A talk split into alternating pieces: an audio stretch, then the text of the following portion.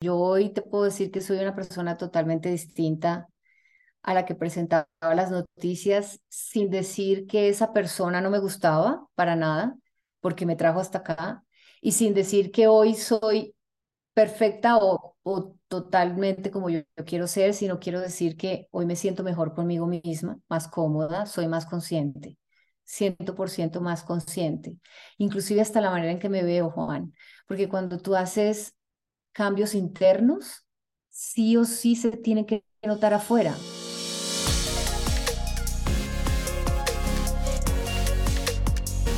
What up people, bienvenidos a un nuevo episodio de Factor Esencial. Feliz de estar conectado con ustedes a través del podcast y también de nuestra serie en Facebook y en YouTube, Factor Esencial. Y ahora feliz de poder presentar este programa a nivel nacional en Colombia a través del canal ACTV. Hoy nos acompaña una mujer muy especial. Ella es abogada de profesión, es presentadora de televisión, de hecho fue presentadora de noticias durante muchísimos años en Colombia, también es eh, conferencista, escritora y es una facilitadora una maestra de vida, la llamaría yo, una mujer llena de, de coraje, una mujer que nos invita a reflexionar, a encontrarnos con nosotros mismos. Una, yo creo que es una de las decisiones más difíciles, pero a la vez las que más reconfortan y nos llenan es cuando decidimos cambiar nuestra manera de pensar.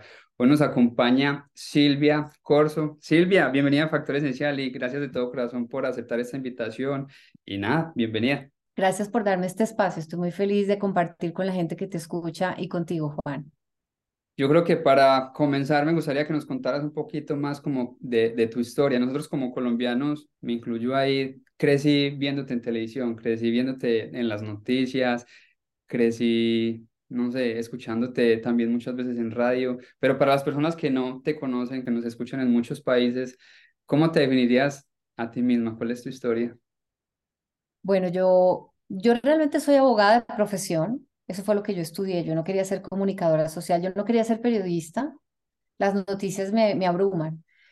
Em, pero, sabes, Juan, a veces uno quiere ir por un lado y la vida lo lleva por otro. Y cuando uno mira hacia atrás, si ha tomado el rumbo que la vida le dijo, se da cuenta de que era por ahí, de, que ese, de que ese era el camino. Entonces, Yo, yo estudié porque quería ayudar a las personas, creía que a través del derecho lo podía hacer. Yo realmente quería ser psicóloga, pero en la ciudad en donde yo vivo, en Bucaramanga, que la, pues tú sabes, porque eres colombiano, en Bucaramanga, en esa época en que yo me gradué no había psicología como una profesión. Entonces pensé, yo puedo ayudar a la gente siendo abogada y cuando me gradué, empezamos a hablar de derechos humanos, que es como un área muy bonita para mí del derecho, como contarle a la gente como cuáles son sus derechos y cómo hacerlos valer. Pero nos dábamos cuenta de que muchas personas no sabían qué derechos tienen cuando van a una clínica a, pedir una cita médica, eh, bueno, en, todos los aspectos. Y a mí se me ocurrió la idea de hacer, de hacer un libreto para a través de un programa de radio en ese momento, estoy hablando de hace mm, casi 30 años, yo creo, 20, 25 tal vez, hacer un programa de radio en el que pudiéramos hablarle a la gente sobre sus derechos. Obviamente todas las emisoras nos dijeron que no, porque ¿quién va a hablar semejante tema tan ladrilludo, Juan? Pues nadie, todos quieren oír música y cosas ligeras, pero... A chisme. Y de chisme, pero pues las, las emisoras de las universidades muy institucionales, muy que fomentan la cultura y fomentan la pedagogía, pues una de ellas me abrió el espacio y me dijo, pero Silvia, usted tiene que venir, abrir la puerta, tome la llave, venga, abre la puerta, hace su programa, hace el libreto, tómese el tinto, barra, barra al final, cierra la puerta y se va. O sea, como que le damos el espacio, pero esto no nos puede costar mucho porque pues ni siquiera sabemos si va a funcionar. Yo estaba feliz, hice el programa durante dos años y cuando llevaba casi completando el primer año, alguien fue hasta la emisora de la, de la UIS, de la, de la universidad en la que yo hacía este programa. Y me dijo, Silvia, vamos a hacer un programa, un canal regional y estamos buscando presentadores para el canal, la escuchamos a usted y nos parece que podría ser una de las presentadoras de uno de nuestros magazines. ¿Quiere ir? Y le dije, no, gracias. Yo, si yo hubiera querido ser presentadora, yo hubiera estudiado otra cosa yo soy abogada. pero Silvia, mira, nos gusta cómo hablas con la gente, no sé qué, em, ¿por qué no haces la prueba? Y yo, pues bueno, voy a hacer la prueba, la pasé. Y, y sabes, me empecé a hacerlo, lo alterné con mi, con mi carrera de abogada y evidentemente no conseguí trabajo como periodista, ni como, perdón, como abogada, sino como periodista y presentadora. Y esto me llevó por el mundo de la presentación de noticias. Después me fui a vivir a Bogotá, me vine a Bogotá donde estoy ahora y aquí empecé la carrera de presentadora de noticias. A mí me enseñaron entonces a ser periodista porque la filosofía que hay en el canal donde yo llegué es que nadie puede presentar las noticias si no sabe cómo se hacen. Y al comienzo no me gustó, ¿sabes, Juan? Como que yo dije, pero ¿por qué me están exigiendo esto si yo lo que hago es comunicar? Pero hoy lo agradezco porque eso me ayudó a conocer el trabajo y a respetar el trabajo de mis compañeros periodistas, a aprender a, tener olfato periodístico, a ir detrás de las historias y detrás de las historias está la gente, ¿Qué es lo que realmente a mí me gustaba, conectar con las personas. Y entonces conecté muchísimo más. Y esto me llevó a ser presentadora de noticias y a la vez periodista durante 20 años de mi vida, hasta que tomé la decisión de cambiar de mensaje. Ya me di cuenta que yo no era abogada, yo era comunicadora, soy comunicadora. Y lo que dije un día fue, bueno, pues si no me gusta el mensaje que estoy comunicando ahora, que son malas noticias, ¿por qué no cambio el mensaje por uno más bonito y más esperanzador? Y eso fue lo que me trajo al, punto en el que estoy en este momento. No sé si esto sirva un poco de introducción a la razón por la que estoy acá sentada hablando contigo. Y yo creo que antes de, de, de, hablar un poquito como que de ese, de ese paso de, de la televisión a todo lo que estás haciendo ahora en las conferencias, eh, tengo entendido que también escribiste un libro, pero volviéndonos un poquito, ahorita nos contabas de, de la parte de las noticias, de lo pesado que es compartir esas noticias negativas. ¿Cuánto te afectaba a ti, sabiendo que, como tú misma lo dijiste, te das tanto a la gente y te gusta servir tanto? ¿Cuánto te, te afectaban a ti contar esas, esas noticias? O sea, ¿cómo no llevarse eso en los hombros? ¿Cómo no tomárselo personal? ¿Y cómo tú queriendo poder hacer más no podías hacerlo desde el escritorio donde estabas. Mucho más de lo que yo hubiera querido, Juan. La verdad, y comparada con mis demás compañeros, muchísimo, muchísimo. Yo em, al principio me afectaba, yo creía que era normal, ¿no? Yo decía, bueno, pero es que a quién no le afecta todo lo malo que está pasando en el mundo, pero yo me daba cuenta que mis compañeros lo manejaban mejor que yo. Y fue, fue cuando yo dije, esto no es para mí. O sea, yo creo que antes de tomar la decisión, muchos años antes, yo ya me había dado cuenta que yo no iba a pasar el resto de mi vida haciendo esto porque me dolía mucho, mucho, Juan. Pararme enfrente de una cámara contando que a un niño lo, lo desaparecieron o lo abusaron, eh, tanta gente que sufre, para mí era como desgarrador. Entonces, cuando yo empecé, al principio, pues es manejable, pero cuando yo ya avancé en mi vida, empecé a darme cuenta, avancé en el trabajo, empecé a darme cuenta que yo llegaba en las noches muy triste, muy abrumada, llorando, y eso ya no es normal. O sea, cuando tú ya llegas a tu casa del trabajo y lloras y te sientes deprimido o deprimida, tienes que empezar a darte cuenta de esto, esto no, hay algo que no está bien. Y pues bueno, esto fue lo que terminó en algún momento disparando síntomas físicos y enfermándome. Y la enfermedad me llevó a este cambio de vida. O sea, sí, muchísimo, mucho desgarrador. Al final, Juan, al final yo a veces terminaba los noticieros y salía llorando. Pues para alguien que presenta noticias debe ser más manejable, ¿cierto? Aunque yo entiendo hoy en día que para todo el mundo em, es duro, sentarse hoy en día a ver un noticiero, ¿no? Total. Y tú decías que ahorita que, que te preparaban para contar las noticias, los preparaban para enfrentarse a esas mismas noticias. O sea, mentalmente te decía, mira, esto tienes que enfrentarlo de esta manera porque en las noches vas a llegar llorando. Nunca. Nunca, Juan. Nunca. Y no sé cuál es la razón, pero debería pasar, debería ser.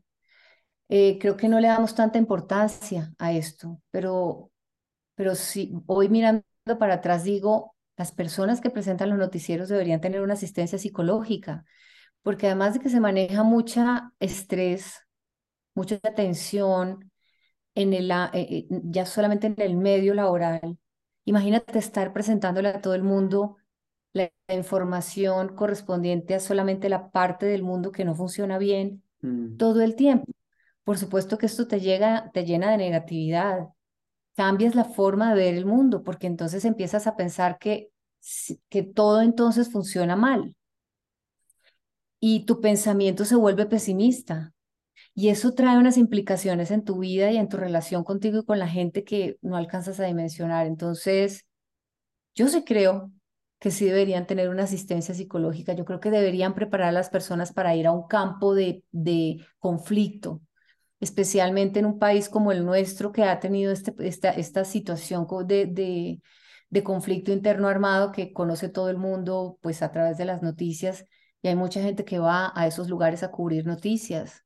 Y los periodistas en todo el mundo deberían ser apoyados psicológicamente. Esto no es fácil.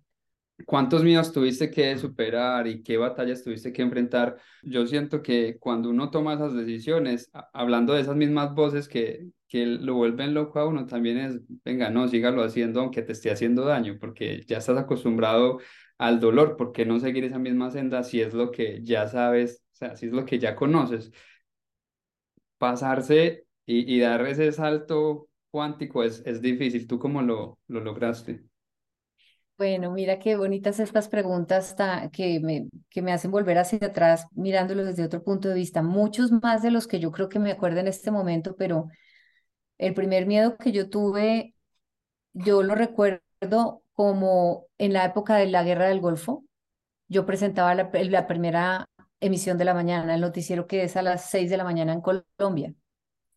Entonces nosotros en la sección internacional del noticiero debíamos presentar un segmento de cómo iba la guerra, como el seguimiento de la guerra al Golfo. Y resulta que, pues nosotros teníamos que presentar y ver las, las imágenes que llegaban por prensa de los bombardeos de la noche anterior, de nuestra noche anterior que habían sido durante el día en Bagdad y en, pues, en toda la zona de la, del conflicto.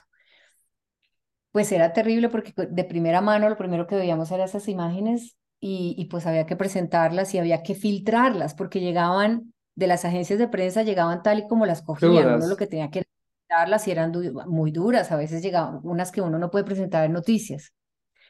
Yo empecé a darme cuenta de que como esto, como de, de la alarma de, de a dónde podía llegar esto cuando las noches anteriores a ir al noticiero yo soñaba con la guerra, o sea, yo empecé a tener pesadillas sintiendo que yo estaba dentro del conflicto. Y tenía muchas noches en las que yo soñaba que yo estaba en el lugar y que, y que caían bombardeos y que yo está, y que el bomba, y que la bomba había caído sobre mi casa y que yo salía corriendo. Ese fue los primeros miedos, enfrentarme a las noticias que yo daba, desligándome de esa realidad, pero sabiendo que esa era la realidad de otro. Porque tú puedes decir, ay, esto es una película, Silvia, y es una película, pero esta no era una película. A mí no me estaba pasando, pero a otros sí. Ese fue como yo creo que el primer miedo y pensar en yo voy a ser capaz de manejar esto sin que se me afecte mi vida. El segundo miedo fue cuando me enfermé, porque obviamente con todo que te estoy contando, eh, la sobreexigencia que uno mismo se impone. Esto ya tiene mucho de, de tema de la sociedad, de la cultura y muy individual. Entonces, cuando tú estás trabajando en un medio que están, en, una, en un trabajo que es tan competitivo como son los medios de comunicación.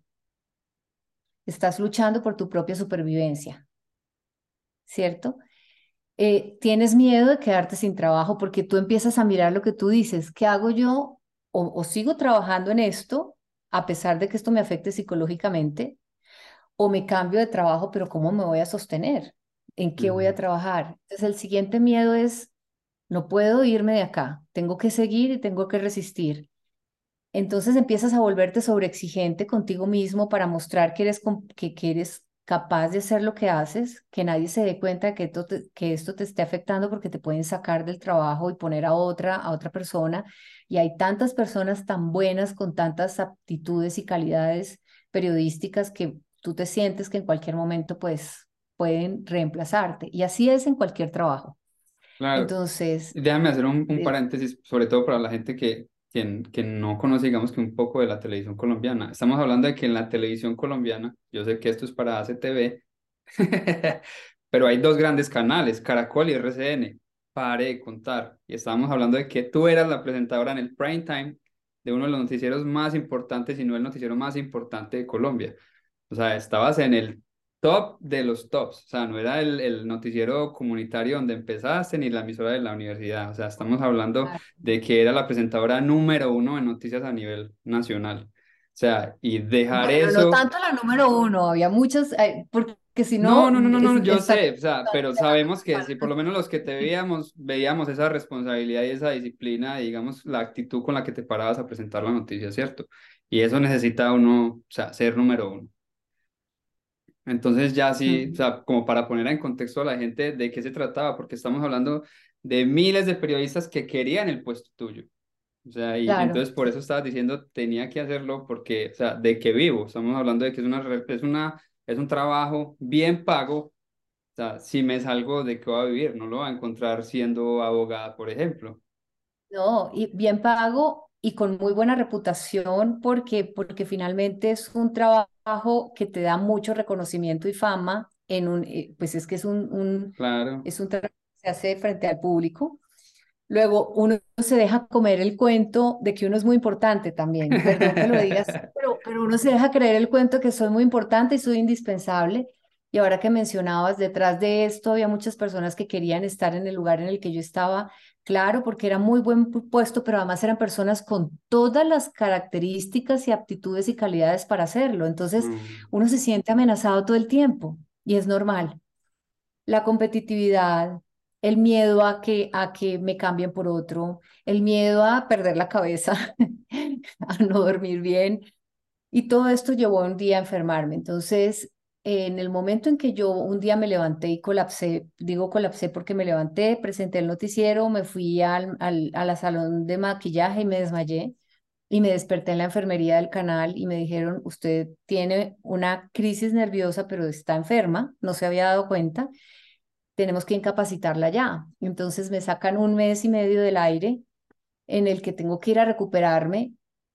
Y mi segundo miedo, Juan, para, para seguir el hilo narrativo de la respuesta a lo que me preguntaste fue ese momento, porque todo lo que tanto temía estaba pasando. Me voy a mi casa resignada que tengo que cuidarme frente a una realidad de estoy enferma, ¿qué voy a hacer? ¿Cómo hago? Tengo que recuperarme, quiero volver. ¿Será que esto sí es lo que voy a hacer o no? ¿Cómo me terminé enfermando así? Y el médico me dio un listado de enfermedades. No es como, mira, tienes una pequeña eh, gripa que te tienes que cuidar en cinco días o diez y este es el medicamento. No eran como un combo de enfermedades sí. que se habían acumulado durante muchos años y yo no la había notado. Entonces, mi segundo miedo fue, voy a seguir viviendo bien voy a salir bien de esta, voy a poder recuperar mi trabajo, ¿qué voy a hacer? Y ahí fue cuando entró el curso de milagros en mi vida, a apoyarme, siento yo, en lo que yo necesitaba desde adentro, no desde afuera. Mi mente tenía que encontrar su centro nuevamente. Voy a hacerte como el hilo hasta en este momento porque sé que seguramente se, te están ocurriendo ya más preguntas de lo que te estoy contando. No, yo estoy perdido en tu historia, tranquila. Y, y entonces viene el curso a, da- a hacerme dar cuenta de todo lo que yo había valorado que no, que no estaba bien, lo que yo no había valorado y cómo era mi, cómo- o sea, que yo misma había tenido la responsabilidad de, había de traerme hasta este momento y que era yo la que me iba a sacar. Más o menos era como que en ese momento dije, yo puedo estar frente a, puedo cambiar de trabajo, me pueden poner médicos para que me ayuden a recuperarme de todo esto que tengo, fatiga crónica, fibromialgia, depresión, ansiedad, fobia social, todo lo que tenía. Pero si yo no cambio adentro lo que me trajo hasta acá, yo me voy a enfermar en seis meses o en un año. Y yo tengo un hijo que depende de mí, tengo una familia, tengo una vida por delante, po- por, lo menos por ahora. Yo, yo, ¿cómo la quiero vivir? Entonces vino esa transformación interna que yo la hice por pura necesidad mía individual para poder volver a ser una persona normal, productiva y sana. Y cuando ya me recupero y sigo trabajando en las noticias, yo ya llegué con otra mentalidad, Juan, porque ese cambio del curso en mí me hizo ver, me hizo cambiar la perspectiva de las cosas y la, y la percepción del mundo. Y fue cuando yo dije, yo no quiero esto. Yo estoy siendo, y perdón a las personas que están viendo esto, que amen el periodismo y yo lo respeto mucho y creo que es una gran profesión, yo voy a decirlo, espero que lo entiendan desde cómo se terminó volviendo cuando, pues porque termina siendo comercial, ¿me entiendes? Alguien tiene que pagarle a los medios de comunicación y, el, y, y pues se paga por rating, ¿cierto? Así, así funcionan los patrocinadores. Pero el caso es que yo dije, no, los medios en todo el mundo no se están dando cuenta de que se están convirtiendo en los publicistas del mal. Están siendo los patrocinadores del miedo. porque Porque yo le decía a mis jefes, ¿por qué no sacamos noticias buenas, bonitas en medio de todo lo que pasa? Y sí, hay gente y hay, y hay, y hay ya canales de televisión que lo hacen, pero no lo suficiente como para equilibrar, para hacer un balance. Y una respuesta que yo siempre recibí fue, Silvia, las, las buenas noticias no venden. Entonces, con eso como callado totalmente, y lo que pensé fue, yo no quiero ser una mensajera del miedo. Yo quiero ser una mensajera de la esperanza, del amor, de la paz. Yo quiero ser una periodista de conciencia de conciencia de qué es lo que, o sea, estoy entregándole a la gente y qué está recibiendo la gente y para qué le sirve.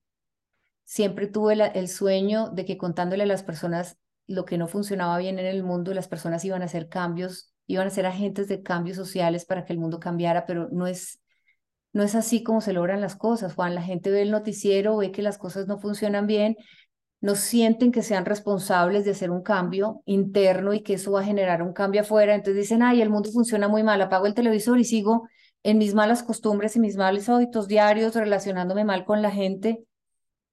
Y bueno, eh, mi siguiente miedo fue, me quiero ir de aquí a cambiar el mensaje, pero tengo que seguirme sosteniendo y sé que tengo que empezar de cero. Entonces empecé a prepararme alternativamente detrás de cámaras para poder ser eso que yo siempre quise, alguien que pudiera ayudar a otras personas. Y como pues ya no podía estudiar una carrera de cinco años como era psicología, supe que existía algo en la academia que se llama coaching y que había personas que se preparaban para hacer procesos de coaching, que es un proceso técnico, no es una cosa inventada, tiene su técnica para que quienes son expertos en algún tema puedan acompañar a otros, ayudarlos a hacer cambios, a tomar decisiones. Y yo dije, esto puede ser para mí. Entonces, antes de dejar los medios, como que detrás de cámaras en mi doble vida, yo empecé a prepararme hasta que finalmente llegó el momento.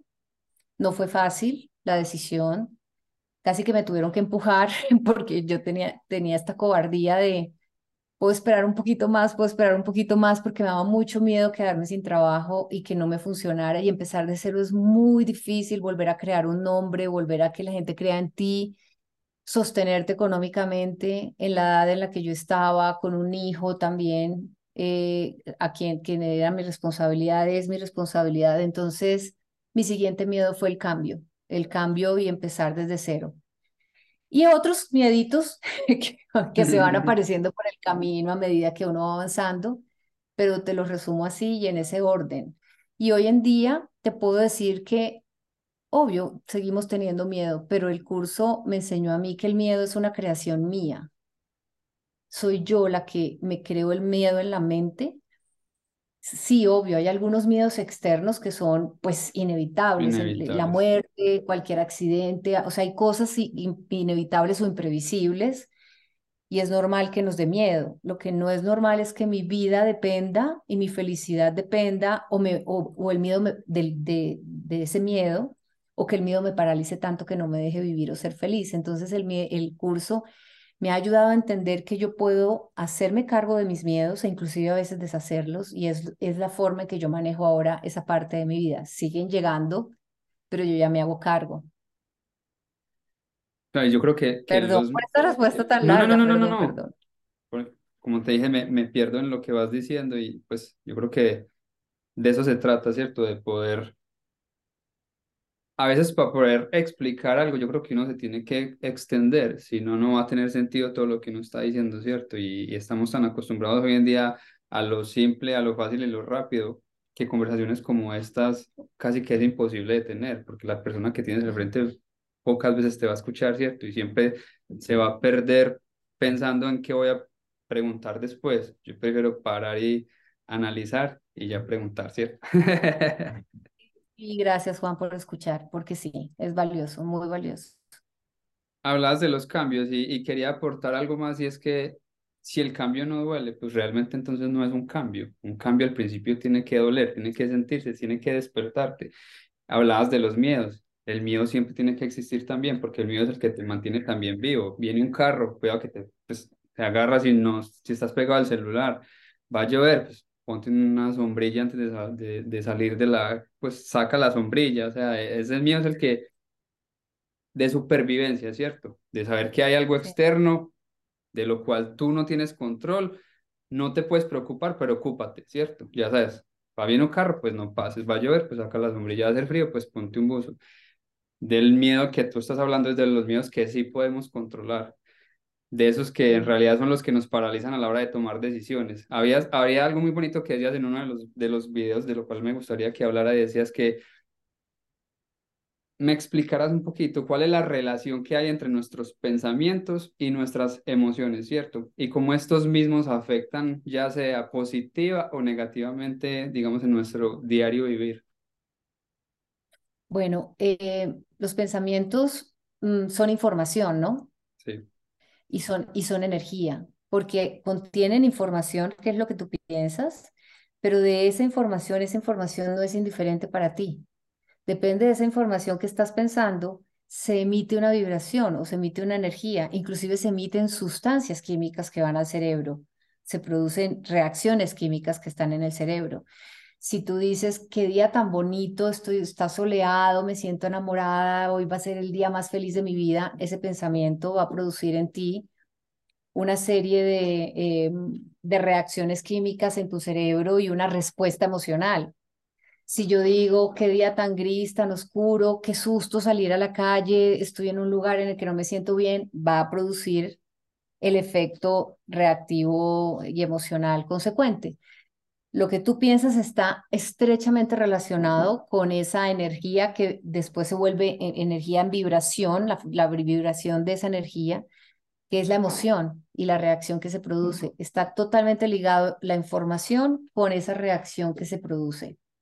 Y esas emociones son las que, las que mm, luego generan, no, son la causa de tus comportamientos. Entonces, yo tengo un pensamiento, genera una reacción química que es una emoción y esa emoción es la que dicta después cómo me voy a comportar.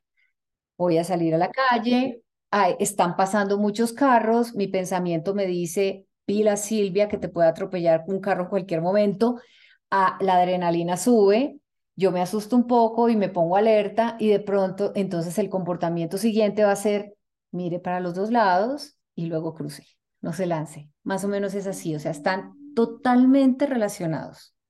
Y es muy rápido, es súper espontáneo, pasan a tan, es tan rápido que parece que todo pasará al mismo tiempo, ¿no? Ahí, yo creo que fue Joe Dispensa, no me acuerdo quién lo dijo, pero, lo dijo. O sea, eso es el principio, diría que son tres, ¿cierto? Pensamiento, emoción, sentimiento. Y hablamos de sentimiento de, de, de, cómo lo sentimos. Yo creo que el cuarto sería el actuar, ya cómo reaccionas tú ante el comportamiento.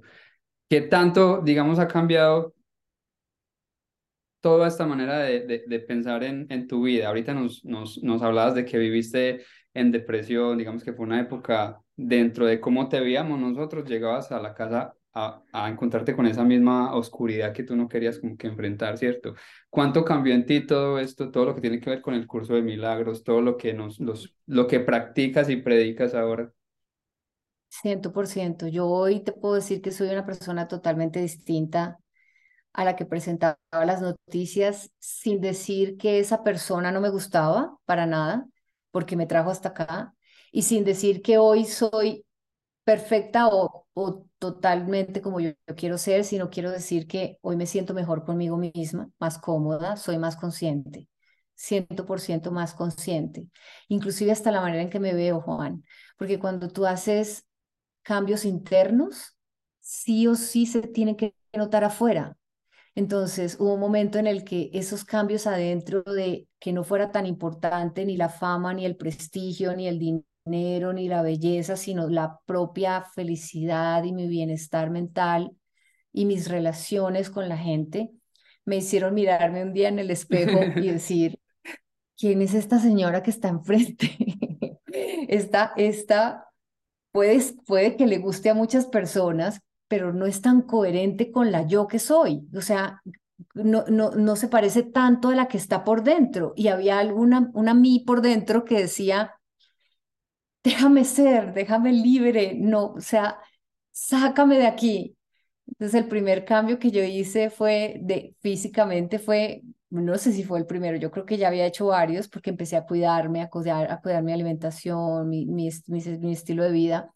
Pero un día me miré en el espejo y yo dije, detrás de este pelo que me tinturo todo el tiempo, porque en el noticiero yo tenía que verme súper bella y joven, lo mejor que yo pudiera, lo mejor que uno puede, eh, hay unas canas que reflejan mi edad, hay un verdadero color de pelo mío que soy yo, hay una, hay una naturaleza mía que estoy escondiendo y que está diciendo, déjame mostrarme, déjame ser yo, por favor, déjame ser libre. Entonces un día dije, voy a cortar el pelo, casi que me lo iba a rasurar por completo para que me volviera a salir del, al comienzo, pero mi hijo se asustó mucho, entonces me dijo, espérate, espérate, suave, suavecito el cambio me lo corté y dije voy a dejar que vuelva a nacer y que salga en su estado natural, en el color que es.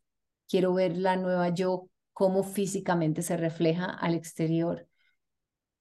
Entonces, la respuesta es sí, soy otra totalmente.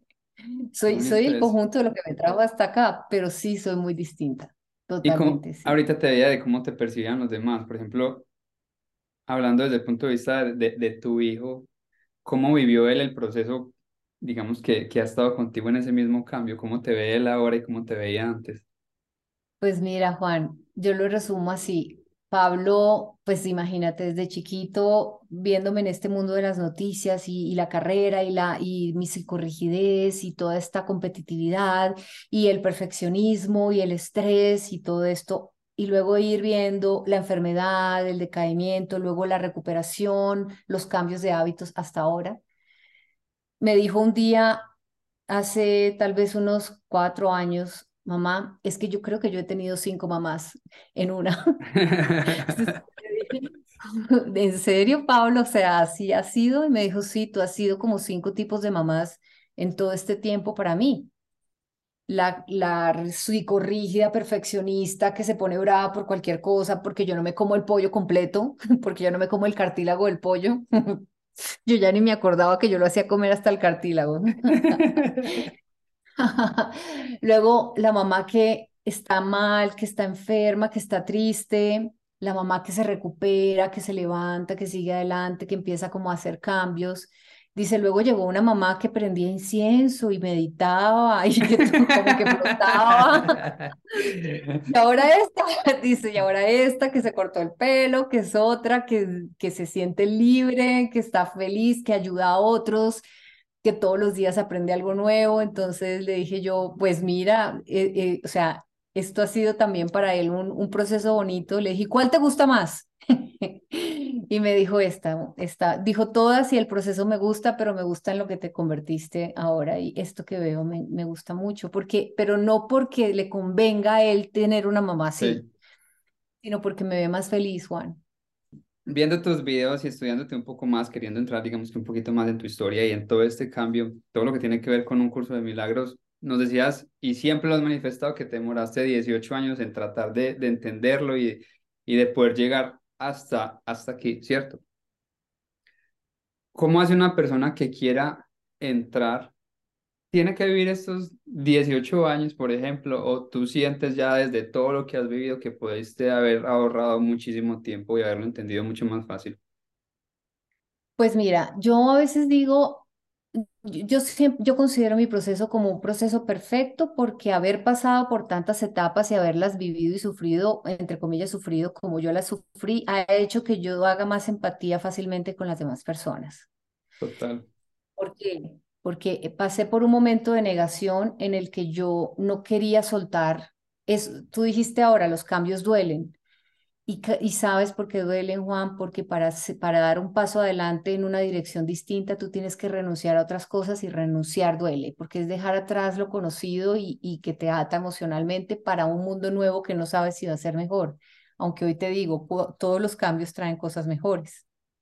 De verdad. Yo también soy un total convencido de eso, de que detrás de ese espectro, pues hay, a no ser, porque es que muchas veces tomamos decisiones que todo el mundo te está diciendo, oiga, no, no, hágale que todo va a salir bien, no. Ahí va y se estrella, ¿cierto? Qué pena interrumpirte. Sí, pero eso ya no es un cambio. Eso más eso ya es terquedad. Eso ya es terquedad, exacto, sí, sí. Entonces, eh, hoy creo que sí, que una persona puede hacer cambios muy rápidos porque hay más información, no sé si te has dado cuenta, pero hay más información de la que yo te estoy hablando de hace 18 o 15 años atrás.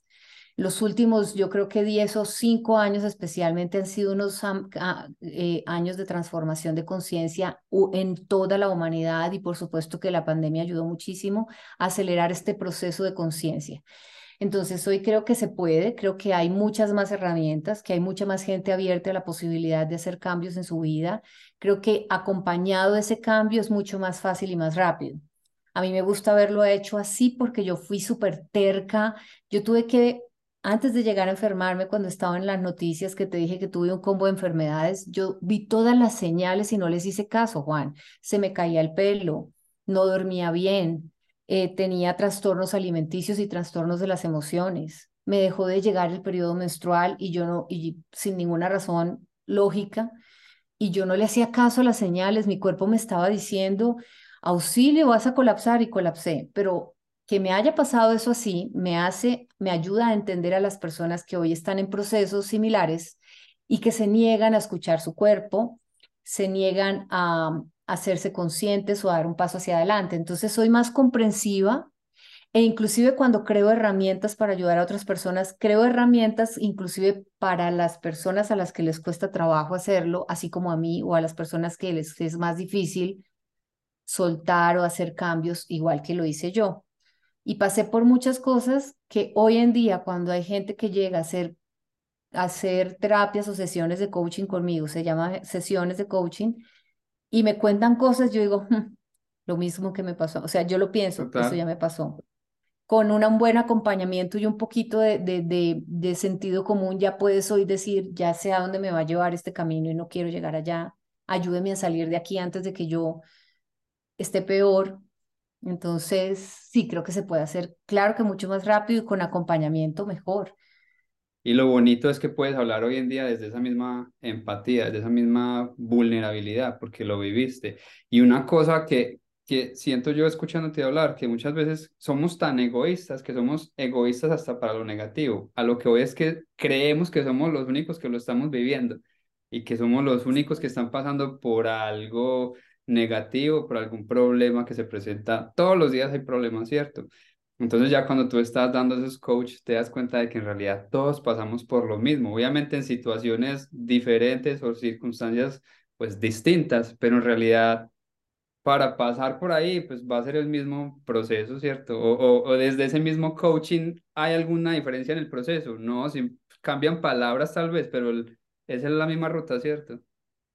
Cierto, totalmente. Cambia solamente la persona y el nombre de los protagonistas de la, de la historia, pero, pero generalmente siempre suceden por las mismas razones, uno pasa por las mismas etapas y se sale de la misma manera. Claro, hay casos muy específicos que también se tocan de una forma específica, eh, y cada quien asume ese cambio de una forma distinta. Entonces, eso también es muy bonito porque en donde tú creíste esto va a ser muy largo y va a costar mucho trabajo, de pronto la persona te sorprende y es mucho más rápido de lo que creías y toma un atajo ella misma.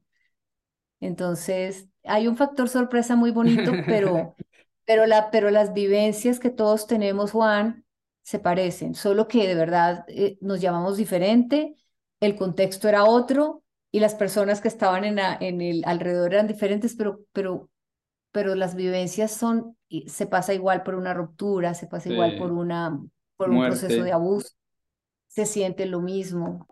Que les dije que este episodio nos iba a, llenar de dudas y nos iba a poner a, a investigar. Si la gente quisiera entrar hablando de esa misma investigación y esas mismas dudas y dejamos a la gente con esta intriga de qué es un curso de milagros, no sé, ¿dónde se pueden poner en contacto? Hablamos hace poquito de que, de que ibas a, a, empezar el seminario, si no estoy mal, del curso de, de milagros. ¿Cómo pueden acceder a esta misma información?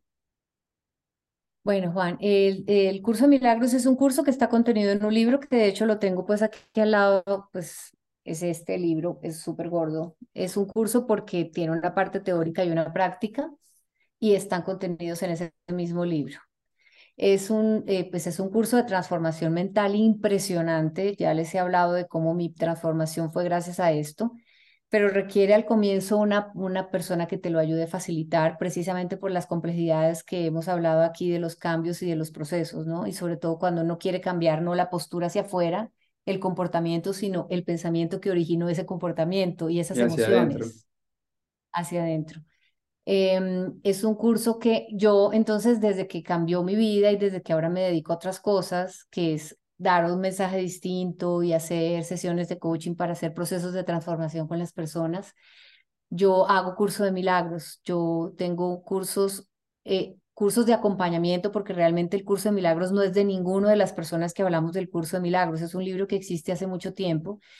Las, las personas nos llamamos facilitadoras porque facilitamos el proceso de aprendizaje del curso y hay en todas partes del mundo y voluntariamente la persona que se siente como guiada a hacerlo lo hace. Los talleres que hago son mensuales y son talleres para que las personas que quieran reforzar el aprendizaje del curso en un área específica o quieran saber de qué se trata el curso y si les llama la atención entrar a hacerlo, yo en cuatro horas de una mañana de un sábado les explico de qué se trata todo el proceso, cuáles son los principios generales del curso, porque si es un curso de entrenamiento mental, tiene, va a muchas partes de ti, de tu mente consciente y subconsciente, especialmente la subconsciente, que es la que no, no conocemos tan bien. Entonces los hago mensualmente, precisamente ahorita en mayo, el 27 de mayo, que es el último fin de semana del mes, tengo un taller el sábado, para, lo hago virtual, lo hago presencial en Bogotá, pero virtual para las personas que están en otras partes. Tengo entendido que el curso de milagro tiene una guía como de, de pasos que duran un año, ¿cierto? 365 pasos que debe hacerse uno al día, no se pueden saltar, viste que sí, te estuve estudiando. Súper sí. Cuando la gente pide ese mismo acompañamiento, eh, ¿tú sugieres que el acompañamiento sea por un año? O, o sea, ¿cuál sería desde tu punto de vista el consejo, ¿cierto? Como, como facilitadora, ¿cuál sería tu consejo a la gente ah, que quiere empezar un curso de milagros? Porque hablábamos de lo fácil y rápido, entonces todo el mundo quiere en un día, lee ese 10, al otro día otros 10, en un mes ya terminé y me voy de maestro a vender falso, ¿cierto? Porque eso pasa todos los días, tenemos coach en Instagram y yo soy coach de vida, yo soy coach de vida. Chao, seguro es. Ahí en estos días me van a ver a mí, ya nuevo coach. Pero ¿cuál sería tu consejo para esta gente que quiere, que quiere iniciar este, este proceso hacia el cambio, hacia el encontrarnos? Lo que sí que lo que sí estoy segura y convencida después de tantos años de hacer el curso, que yo ya son más de 12 y yo lo hago, lo vuelvo a empezar porque esto es un proceso para siempre en la vida de ir entrenándose y entrenándose. Lo que yo sí he notado es que al comienzo es muy importante que alguien te guíe mientras adquieres la disciplina y mientras cambias tu modo de pensar, cambias tu conciencia. Y luego las personas deciden en algún punto continuar solas o terminar ese año ya solas y luego siguen con su propio aprendizaje del curso por su cuenta solitos como quieren hacerlo después de que lo han entendido. Sin embargo, yo he aprendido también a través del curso que algo muy importante del ser humano es la libertad, la libertad de tomar decisiones. Entonces, cuando a mí me preguntan, Silvia, yo debería seguir, volver a hacer el curso, ya lo terminé, lo debería volver a hacer, o debería parar un momento, hacer una pausa y luego seguir, o debería empezar por dónde, o por aquí, por allá. Yo siempre les digo, pregúntale a tu corazón, pregúntale a tu maestro interior, pregúntale a tu ser interior, porque siempre sabe lo que es mejor para ti. Yo te puedo dar mi respuesta, pero no va a ser mejor que la respuesta que te des tú mismo en esa conexión contigo.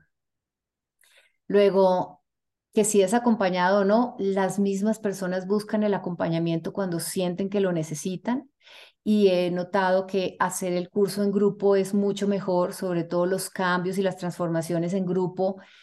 Primero son más fuertes y profundas y segundo, acompañado es más bonito. acompañado es menos atropellado. encuentras a gente que habla tu mismo idioma y que le está pasando lo mismo que a ti y ya luego, más adelante, cada quien decide si termina solo, si lo termina en grupo, si, si lo vuelve a hacer. Y, hay muchas personas que hacen el curso conmigo una vez y lo han hecho dos o tres veces, o sea, tres veces completo y lo siguen haciendo conmigo. Y yo que llevo haciéndolo tantos años, cada día encuentro algo nuevo que no había entendido del curso la primera vez que lo hice porque hoy tengo una conciencia distinta que me ayuda a verlo de una forma diferente, entonces me ayuda a avanzar, a a entender más, a profundizar en mi interior. Y sabes, Juan, cada vez que yo profundizo en mí, me perdono algo, me entiendo, me hablo con compasión y me miro con amor, soy más fácilmente capaz de hacer lo mismo con los demás. Y yo creo que ese es, ese es el mundo que necesitamos, un mundo empático, un mundo en el que nos sintamos más unidos a los demás que separados. Empatía, yo creo que una palabra que se ha perdido muchísimo. Para ir terminando, Silvia, ¿Cuál sería tu factor esencial? Cuando hablamos aquí de factor esencial, como esa esencia que quieres dejarle al mundo una vez partas de este plano terrenal. Entrega. Sí, yo creería. Entregarse.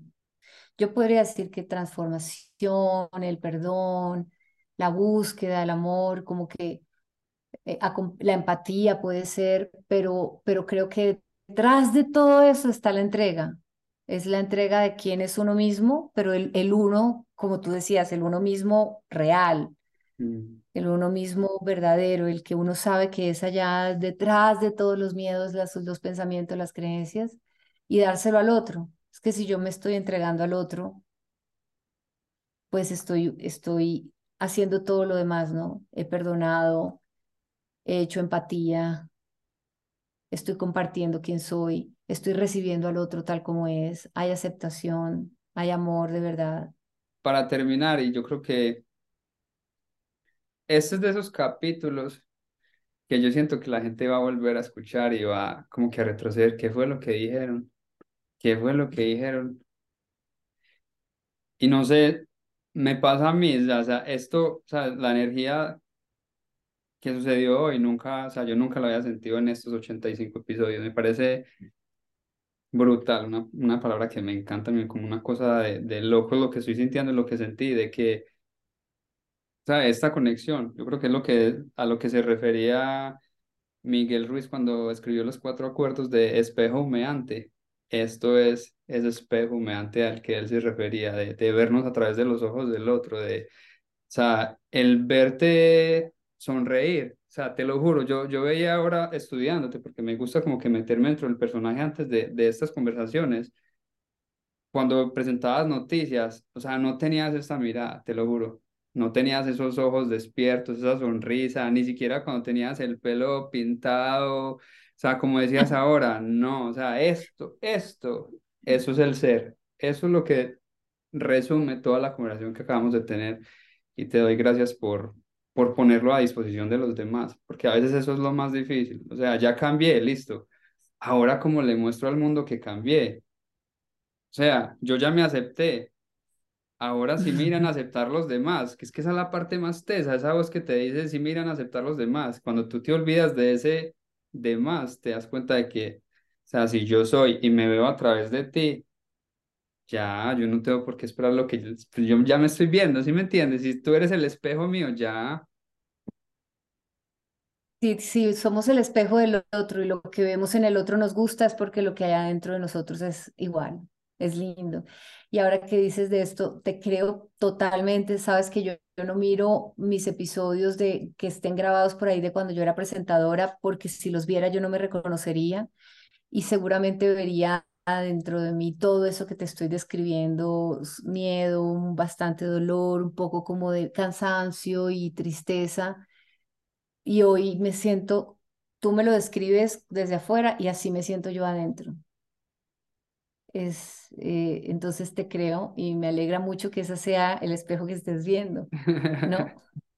Amén. Gracias de todo corazón y a todas las personas que nos vieron, que nos escucharon a través del podcast Factor Esencial. Gracias por conectarse. Esperen el próximo domingo nuevos invitados a través de ACTV el próximo martes. Muy buenos invitados. Y gracias, yo espero que, que esto haya tocado en la vida de, de alguien. Yo siempre digo que Factor Esencial cambia mundos, por lo menos el mundo de una sola persona, pero ya estamos empezando a cambiar ese, ese mundo.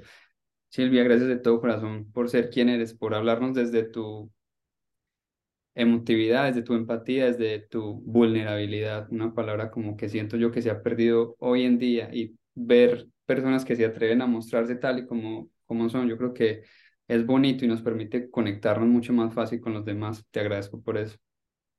Gracias, Juan. Un abrazo virtual desde la distancia y a todas las personas que de verdad que nos están viendo, que gracias también por escucharnos esta conversación que para mí fue también muy hermosa. Gracias por escuchar. Gracias.